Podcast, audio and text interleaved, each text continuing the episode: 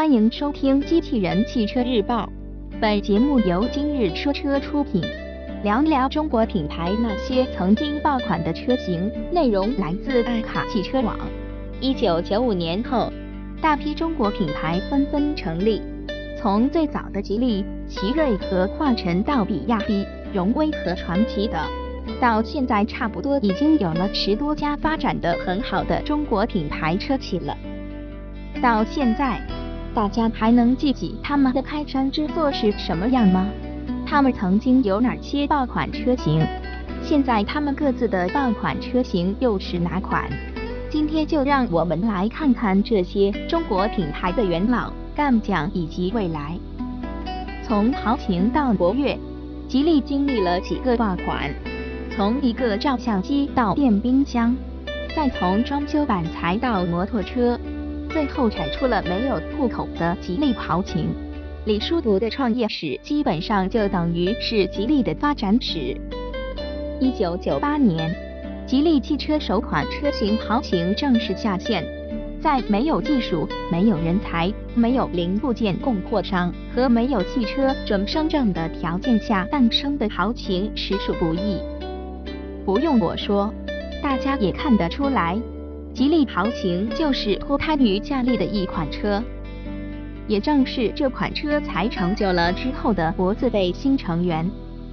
不出所料，豪情的质量也不怎么样，在那个没有技术也没有经验的年代，能造出一款正常的车已经是件很了不起的事了。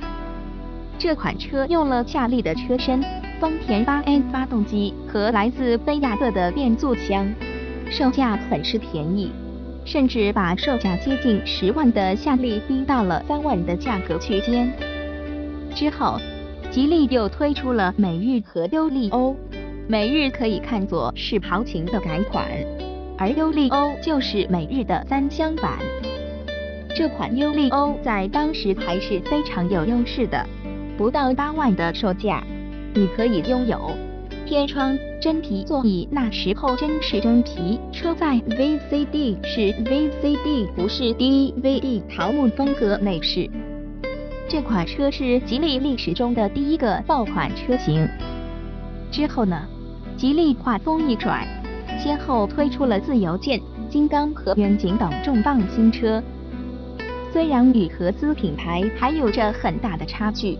与之前的豪情和美誉对比，也是不可同日而语。不过呢，吉利总是被抱怨质量太差。没事，咱们提高就好了。之后，吉利又推出了自由舰、金刚和远景等一系列车型。真正让吉利一战成名的车型，则是帝豪 EC7 这款车。帝豪 EC7 是当时帝豪品牌下推出的首款车型，也是吉利第一款没有明显借鉴痕迹、颜值、可靠性、舒适性和经济性全面大幅提升的车型。虽然这款车的产品力还不能与合资车企比肩，但在同期中国品牌车型中也是出类拔萃了。最后呢，吉利回归了一个吉利。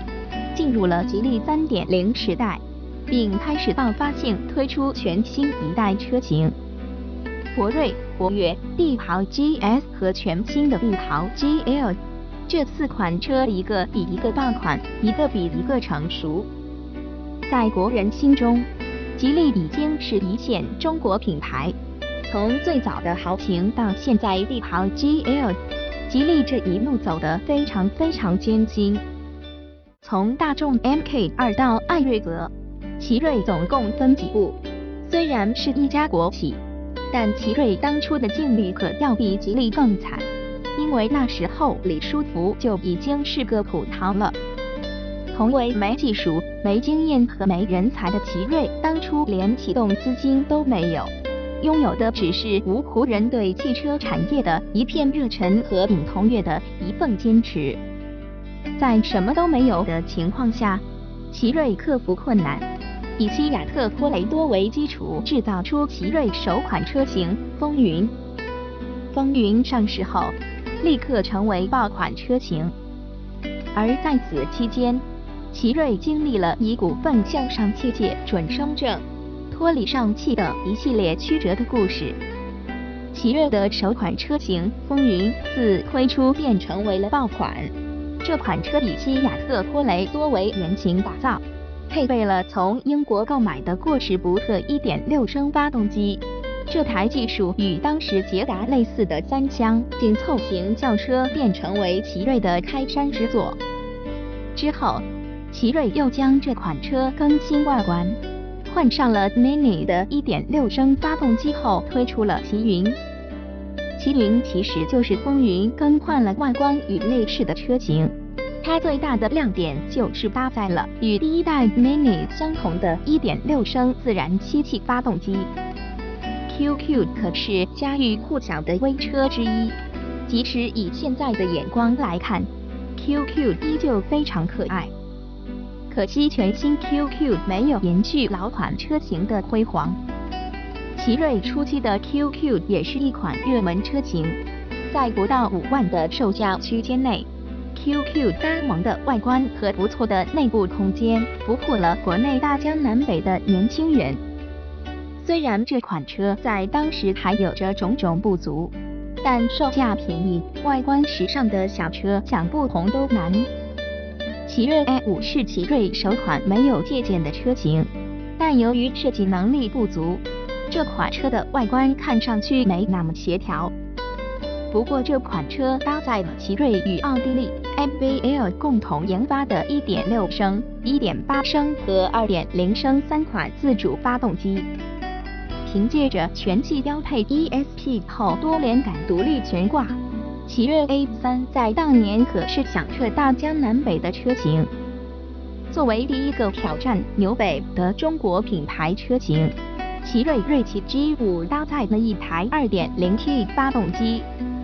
不过由于品牌和车型产品力的问题，这款车并没有大红大紫。在之后。奇瑞推出了以数字方式命名的系列车型，这个系列中的 M3 当时在国内着实火了一把，不到十万的售价区间内，你可以买到意大利设计独立悬挂和 ESP 这三样在当时属于非常高端的配置。比较遗憾的是，不过由于车身尺寸较小，奇瑞 A3 并没有大红大紫。在经历了艾瑞泽七和艾瑞泽三后，最新款的艾瑞泽五成为奇瑞最新的当家花旦。现在，奇瑞的当家花旦当然是最新推出的艾瑞泽五了。在重新规划了品牌与车型后，奇瑞分别推出了艾瑞泽七、艾瑞泽三以及艾瑞泽五。最新推出的艾瑞泽五采用了奇瑞最新技术研发与制造。这可是奇瑞月均销量一万台的紧凑型轿车。未来呢？当然是将要推出的瑞虎七了。经历了瑞虎五的阵痛后，奇瑞终于推出了真正能在紧凑型车市场中打拼的紧凑型 SUV。这台车的外观直接沿用了 TX 概念车的大部分元素，喜欢的朋友一定要多关注。当年最热门的中华是哪款？虽然目前中华轿车的销量不是很好，但中华骏捷可是当年首屈一指的中国品牌高端紧凑型轿车。华晨中华的首款车型在二零零零年正式推出，这台车的外观出自设计大师乔治亚罗之手，底盘与动力系统则是来自三菱。当年。中华轿车的推出引起了很大的轰动，而这款骏捷更是将中华推向了一个高峰。尊驰是华晨中华的首款车型，作为中华的旗舰担当，当年刚推出时赚足了车迷们的眼球。骏捷则是把中华品牌推向了一个高峰，当年骏捷在消费者的心中就像现在的速腾一样。可惜英雄迟暮，目前中华还没有一款能和骏捷比肩的车型。骏捷的车身底盘技术源自同品牌内的尊驰，在当年骏捷的外观算得上是相当的时尚与大气，并且这款车的车内空间也不合国内消费者的需求。最主要的是这款车的售价真心便宜。之后，中华又推出了骏捷旅行版等车型。在当年像中华一样专产高端车型的中国品牌真的非常少见。骏捷除了轿车版意外，还推出了旅行版，满足了消费者对实用与情怀的诉求。之后，中华又推出了骏捷 FSV 和 FRV 两款低端紧凑型轿车，这两款车型以更低的价格进入到更多消费者的家庭中。后来，无论是 H 三二零还是 H 三三零，这些车都是骏捷 FRV 和 FSV 系列的后代车型，只不过在人气和销量上，这些新车无法与之前的俊杰系列比肩。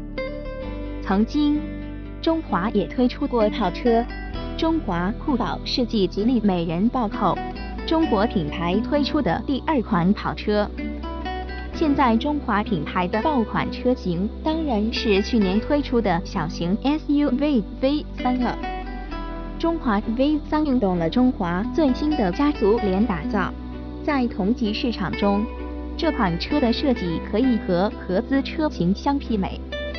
并且在产品力上，中华 V3 在同级车型中也算得上是上等水平。未来，华晨中华还会有爆款车型出现吗？我想还是会有的。未来中华品牌将推出一款全新的紧凑型轿车，这款全新车型有可能被称为 H3。与俊杰相同的是。H 三继承了当年俊杰高颜值的特点，并且在内饰上这款车的设计也非常有优势。比亚迪从什么时候开始就开始玩双模了？比亚迪最开始只是一家专注电池几十年的一家科技类公司。陕汽秦川当时用阿拓的技术打造了一款自主的弗莱尔车型。比亚迪想造车，弗莱尔在寻找买家。因此，比亚迪顺理成章地进入到汽车领域。比亚迪 F3 在当年可是神话般的车型，上市后便成为爆款车型，并且销量超过了吉利、奇瑞的同级车型，甚至有些合资车型都卖不过它。要说比亚迪的第一个爆款车型，可不是这款略显呆萌的弗莱尔。而是你想研发丰田花冠的比亚迪 F3，当年一辆丰田花冠要十五万左右才能提回家，而 F3 呢，不到九万就可以买到配置逆天的顶配车型，这么便宜的车，不爆款才怪呢。之后呢，比亚迪又推出了 L3、G3、F6、M6、F0 等等等等一大堆车型。其实，在 F 三的时代，比亚迪就已经开始探索双模双擎了。F 三 DM 搭载了一台1.0升发动机和一台电动机，整体结构与现在双模车型类似。先停一下，王传福说好的混动呢？说好的新能源呢？其实很多人都不知道，早在2008年。比亚迪就推出了第一款双模车型 F3DM，大家都不知道还有这款车的存在吧？当年这款车可是中国品牌首款插电混动紧凑型轿车。在两代 F3DM 的技术积累后，比亚迪推出了王朝系列的首款车型秦。这款车推出后便吸引了很多车迷的眼球。而上市前的秦战列国活动，让全国车迷都为之沸腾。经历了两代 F3DM 车型的沉淀，比亚迪在2013年推出了有一款重磅车型秦。秦是比亚迪王朝系列车型的头兵，它零一百千米每小时加速时间仅为五点九秒，在当年可是吓坏了不少人。同时，秦还拥有蓝牙钥匙、遥控驾驶等等一系列比较高科技的配置。之后的唐、宋和元三款全新车型，更是通过各种方式，总是能把比亚迪送到热搜的位置。按照现在的标准说，比亚迪的王朝系列在现在也算是汽车界的网红了。未来，比亚迪还将推出更多王朝系列车型，比如跑车、更高档的轿车等等。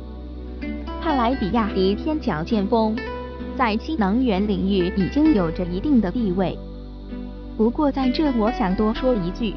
比亚迪现在最需要做的不是推出更多的新车，而是要换一批设计师了。毕竟比亚迪的颜值的确算是个大问题。